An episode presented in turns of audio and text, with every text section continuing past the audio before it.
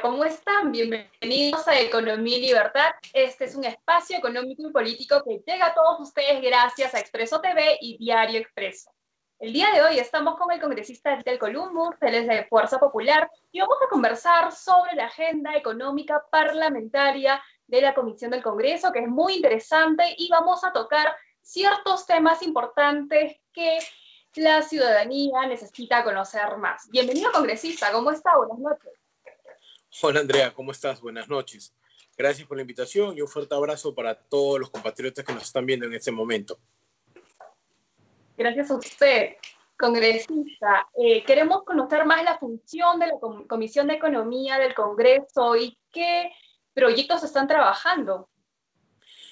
Mira, la Comisión de Economía está bastante, bastante dinámica últimamente. Creo que uno de los principales proyectos de ley que se está debatiendo, bueno, que ya se dictaminó en realidad en la Comisión de Economía, es eh, llevar al Pleno la discusión de los aportantes eh, de la Oficina de Normalización Previsional, o también conocidos como la ONP, eh, que es eh, un grupo importantísimo de trabajadores que han destinado el 13% de su sueldo al sistema público de pensiones y que hoy, a propósito, ¿cómo se llama?, de, de esta, esta crisis sin precedentes por la que estamos atravesando, necesitan también y reclaman que parte de su dinero no eh, le sea entregado para poder eh, sobrevivir, porque ese es el término, sobrevivir a esta pandemia y esta crisis económica, una vez más, sin precedentes. Eh, desde el Parlamento tenemos toda la, la, intención de, de, forma responsable, apoyar iniciativas de esta naturaleza. Sin embargo, no, sin embargo, eh, tiene que ser una norma, pues, este, racional, ¿no es así? Porque tenemos que también ser conscientes de que eh, los actuales jubilados cobran, pues, sus pensiones en función también a los aportes que, este, que hoy se, se hacen, eh, que hace la clase trabajadora. Entonces, sin duda va a ser un tema polémico, sin duda es un tema que el Ejecutivo no quiere abordar, y que no le veo muchas intenciones de querer apoyar, pero tenemos que discutirlo por el bien de millones de peruanos y sus familias. Claro, congresista, eh, justamente hace tiempo se, se aprueba este proyecto para la devolución de los aportes de la AFP bueno, usted nos explica que esto de la UNP ya se está trabajando dentro del Congreso de la República y usted justamente tiene un proyecto de ley acerca de una pensión especial para los contribuyentes de la UNP. Sería bueno que nos explique más ese proyecto. Claro, te, cuento, Andrea, y, a todos los peruanos que nos ven a través de tu programa, ¿no? A ver, mira, hoy en el sistema público de pensiones, tú para tener una pensión necesitas haber aportado mínimo 20 años o 240 meses acumulados. ¿Qué te dice la ley peruana hoy día? Si tú has aportado 239 meses, no 240, 239 meses, y por un solo mes ya no puedes aportar porque perdiste el empleo, este, ingresaste al sector de la informalidad, este, eh, por ejemplo, todos tus aportes, es decir, el 13% que has aportado durante 239 meses, se esfumaron. No tienes pensión si aportaste 15 años y por la situación coyuntural pasaste a la informalidad, ese 13% de tu sueldo aportado durante 15 años se esfumó. Entonces, eso no puede ser. Eso lo planteamos desde la campaña, ¿no? Y es más, el presidente del Banco Central de Reserva eh, se pronunció en su momento y, le pregunté lo mismo cuando nos visitó en una ocasión al Parlamento y señaló pues que sí, hay justicia en que aquellos que han aportado su dinero, el dinero de su trabajo a un sistema de pensiones público, si por alguna razón no puede llegar al, al mínimo legal, el Estado le tiene que reconocer, o le tendría que reconocer lo que plantea mi proyecto, una pensión proporcional a los años de aporte. Porque la, la lógica es de que el Estado no se puede quedar con el dinero del trabajador y no darle nada a cambio. Entendemos que las pensiones de hoy sirven para poder subsidiar o para pagar, más que subsidiar, las pensiones de los jubilados que ya tenemos. Pero el dinero del trabajador no se puede licuar en el aire, Andrea. y creemos que es lo justo y lo correcto que además de discutir el, tema de un, de un de un dinero que se le tiene que dar o se le tendría que eh, eh, entregar a los aportantes de la, de la ONP, se tendría que estudiar y aprobar esta propuesta, que no solamente es mía, dicho sea de paso, ¿no? Una iniciativa similar también tiene mi colega acá, Miguel Vivanco, y una similar también tiene mi colega Marta Chávez. Entonces, lo que se busca es de que se haga justicia previsional, justicia en el, en el trato de las pensiones para los peruanos que han dado su dinero de su trabajo al Estado con, con, con, la meta de tener una pensión. Pero las condiciones en nuestro país, más ahora, Andrea, en pandemia y con, y con, todo, con todo el cataclismo económico que se nos viene, eh, va a ser un poco complicado, pues, de que aquel que tenga 64 o 60 y pico de años, este, y a lo mejor ingresa en la informalidad, ya no va a poder aportar. ¿Y qué pasó pues con todos esos años donde con esfuerzo destinó parte de su sueldo para tener una pensión? Eso se tiene que arreglar y eso es lo que nosotros proponemos con este proyecto de ley, Andrea. Bueno, es, es, un tema muy delicado, ¿no? Espero que ustedes como congresistas puedan analizarlo bien y también con un respaldo técnico como debe de ser.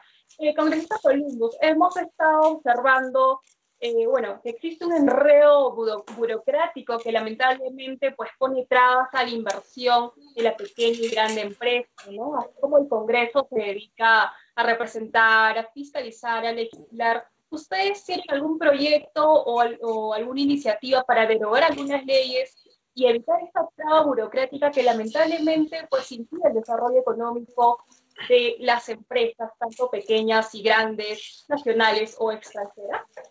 Sí, claro que sí, Andrea. Yo he presentado, eh, eh, eh, junto con mis colegas de bancada de Fuerza Popular que han apoyado mi iniciativa, una propuesta que busca ayudar a las micro, medianas y pequeñas empresas, Andrea. Hace poco, la ahora ex ministra de Producción, Rocío Barrios, que además creo que ahora es ministra de Turismo y Comercio Exterior, ¿no? Eh, señaló de que el Estado, a través de Perú Compras, va a, invertir o va a destinar 700 millones de soles para comprarle a las MIPIMES. Y uno dice, bravo, eso es bueno. Y sí, ciertamente es bueno, pero el problema no es comprarle a las MIPIMES, el problema viene para pagarle a las MIPIMES. ¿Y qué pasa hoy día, eh, Andrea? No solamente a nivel del Poder Ejecutivo, sino a nivel de los gobiernos regionales y los gobiernos municipales. Le compran a las MIPIMES, le dan la conformidad de servicio, o de, o de bienes a la MIPYME y ahí empieza el calvario. Una vez girada la conformidad de servicio, le vienen pues con el tema del cuenteo, ¿no? Este, como si fuera una política de cabeceo.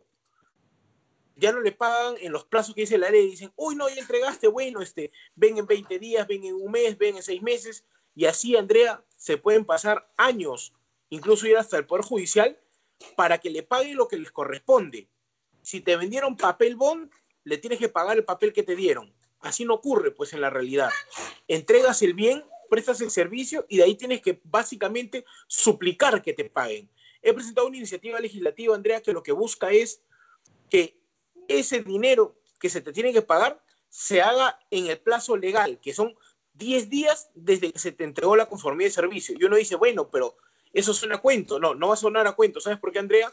Porque mi propuesta legislativa lo que dice es, si el funcionario que está a cargo de pagar ese tema no lo hace dentro del plazo legal, va a tener una primera sanción. Y esa primera sanción va a ser hasta una, eh, una sanción de eh, cese temporal hasta por 12 meses.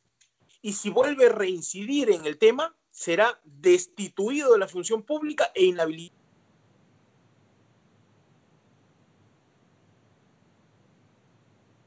le venga a hacer daño a los micro, medianos y pequeños empresarios y a los emprendedores de nuestro país, que lo único que hacen es poner sangre, sudor y lágrimas para poder cumplir con las obligaciones que asumen con las entidades públicas. Y esto es lo que le hacen es la política del cabeceo, ¿no? O, o lo que es peor, les demoran el tema de los pagos para después eh, presionarlos para, que los, para pedirles coimas. No, eso con este proyecto de ley se corta. Si no le pagas al MIPYME dentro de los 10 días de entregar tu conformidad de servicio, te van a sancionar suspendiéndote hasta por 12 meses. Y si te volvemos a detectar en lo mismo, destituido de la función pública e inhabilitado para ejercer cargos públicos cinco años.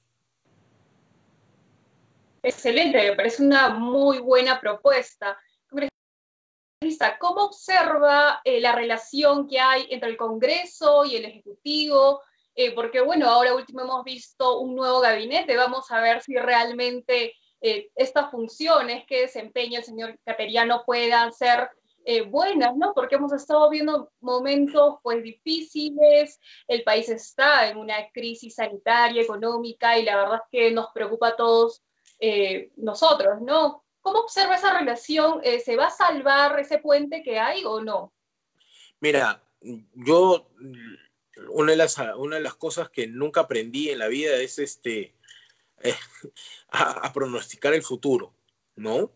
Yo lo que espero, ¿no? Es de que el señor Cateriano entienda que su rol es el de un presidente del Consejo de Ministros que tiene que eh, tender puentes con las fuerzas políticas, buscar consensos para sacar adelante reformas económicas o este, medidas en beneficio de la ciudadanía, dejando de lado posiciones personales eh, de naturaleza política.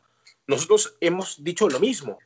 Para nosotros está primero la vida y la seguridad de los millones de peruanos que hoy están en riesgo, no solamente por la pandemia, sino por las eh, pseudo políticas públicas que se aplicaron durante el gobierno, perdón, durante el premierato del señor Ceballos y que hoy lo único que han traído es hambre y muerte.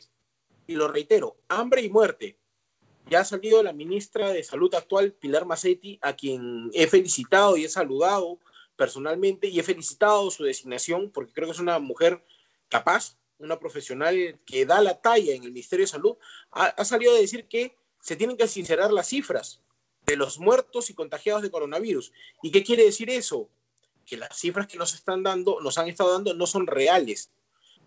Lo importante ya no es buscar culpables de por qué no fueron cifras reales o no. Lo importante es que las cifras se sinceren. Se sinceren para tener claro el panorama de cuál es la realidad a la que nos enfrentamos. Pero además, sincerar las cifras para que los ciudadanos sepan lo grave que es esta situación y se la tomen de verdad en serio porque algunos dicen, no, ya, ya se controló, ya llegamos a la meseta, ya estamos descendiendo en, la cifra de contagios y por lo tanto ya salgo sin mascarilla, ya no hay distanciamiento social, ¿no? Este, ya no me preocupo porque ya, ya el coronavirus fue. No, el coronavirus no fue, el coronavirus sigue, las muertes siguen, los contagios siguen. Y si no nos cuidamos, eh, Andrea, vamos a pasar a engrosar la estadística, en el mejor de los casos, de los contagiados y en el peor de los casos, la de fallecidos. Yo creo que nadie quiere dejar eh, en el desamparo eh, ni tampoco en la desdicha a sus familias. Bueno, sí, es una situación muy lamentable que realmente nos preocupa a todos. Congresista, eh, desde su posición como miembro de esta comisión de economía, ¿qué relación tiene con el Ministerio de Ejecutivo? Bueno, hemos tenido una reunión bastante cordial el día lunes con la ministra de Economía y con varios de sus funcionarios, donde hemos discutido varias cosas, ¿no? Entre ellos el tema del ONP, el tema de que se tiene que mejorar la calidad de gasto en el sector público, y a qué me refiero con este punto, ¿no? Este, este punto del gasto público, a que el gasto de inversión, llámese el, el presupuesto público destinado para cerrar brechas o acortarlas, llámese infraestructura vial, eh, de salud, educación y demás, tiene que ser eh, ejecutado de forma eficiente, ¿no? Le decía a la ministra eh, ese día de que era preocupante que el gasto para solucionar problemas en salud y en, y en educación, por ejemplo, estaban, si, no, si la memoria no me falla, por debajo del 15%. Eso quiere decir que al mes de julio, la mitad del año, donde más de la mitad del año, donde el, gasto para atender las necesidades de la ciudadanía en educación y en salud debería estar por encima del 50%, no llega ni al 15%.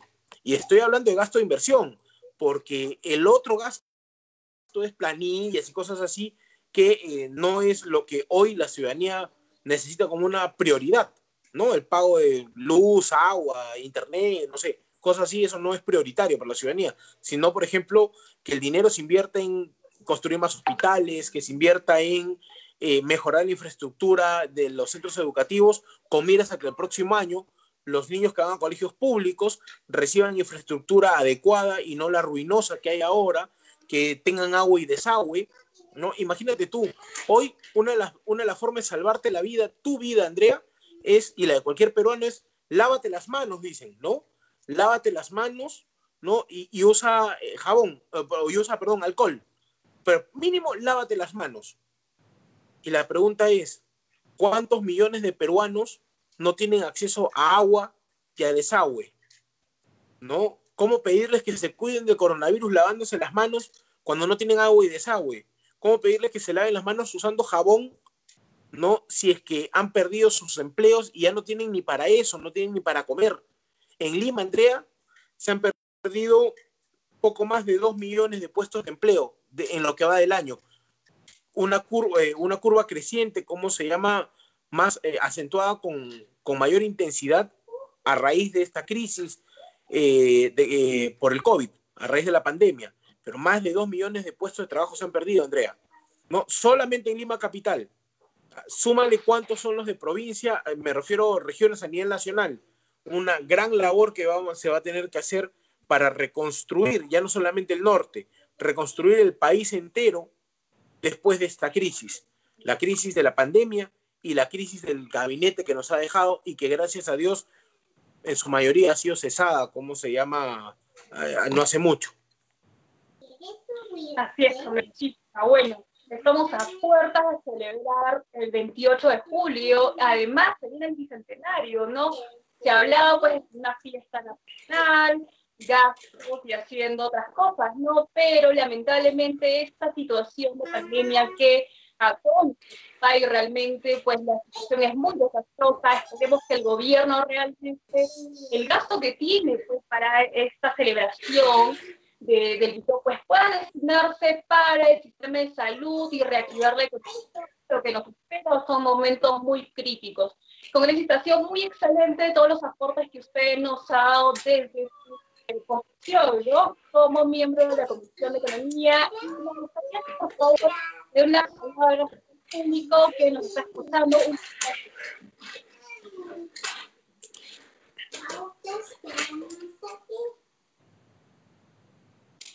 Ah, gracias, Andrea. A ver, ¿qué es lo que yo podría decirle a todos nuestros compatriotas que nos están viendo en este momento? Vamos a salir adelante. Nuestro país ha afrontado crisis no iguales, similares a esta. Sobrevivimos a las crisis económicas, ¿no? Eh, a la hiper mega inflación de los 80, ¿no? Al velajismo, ¿no? Sobrevivimos al terrorismo que fue vencido en los 90, ¿no? Y vamos a salir adelante después de esta crisis del coronavirus. Pero para hacer eso, lo que necesitamos es mantenernos unidos y todos juntos empujar el coche. ¿Para qué? Para que todos juntos salgamos adelante. Hoy no es momento de resaltar nuestras diferencias. Hoy es momento de más bien resaltar y buscar nuestras coincidencias. ¿Para qué? Para que una vez más, reitero, juntos podamos salir adelante. El peruano se caracteriza siempre por salir adelante de las crisis que se le presentan. Nosotros no somos un país con hombres y mujeres, o mujeres y hombres, como quieras verlo, ¿no? Eh, que se echan al abandono.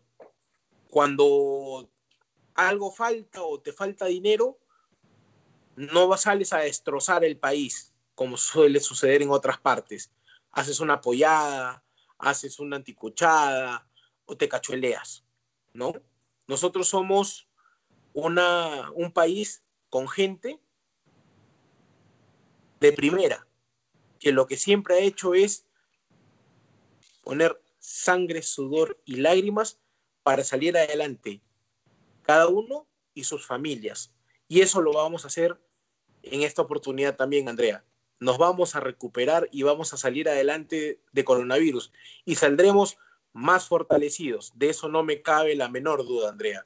aprovecho para agradecerte la invitación a tu programa y a través tuyo saludar a todos nuestros compatriotas y si no, los, no, no nos podemos ver hasta antes de 28 de julio, desearles que en unidad de sus familias celebren un aniversario más de nuestra independencia, un mes patrio más que no va a ser el último en nuestra historia republicana.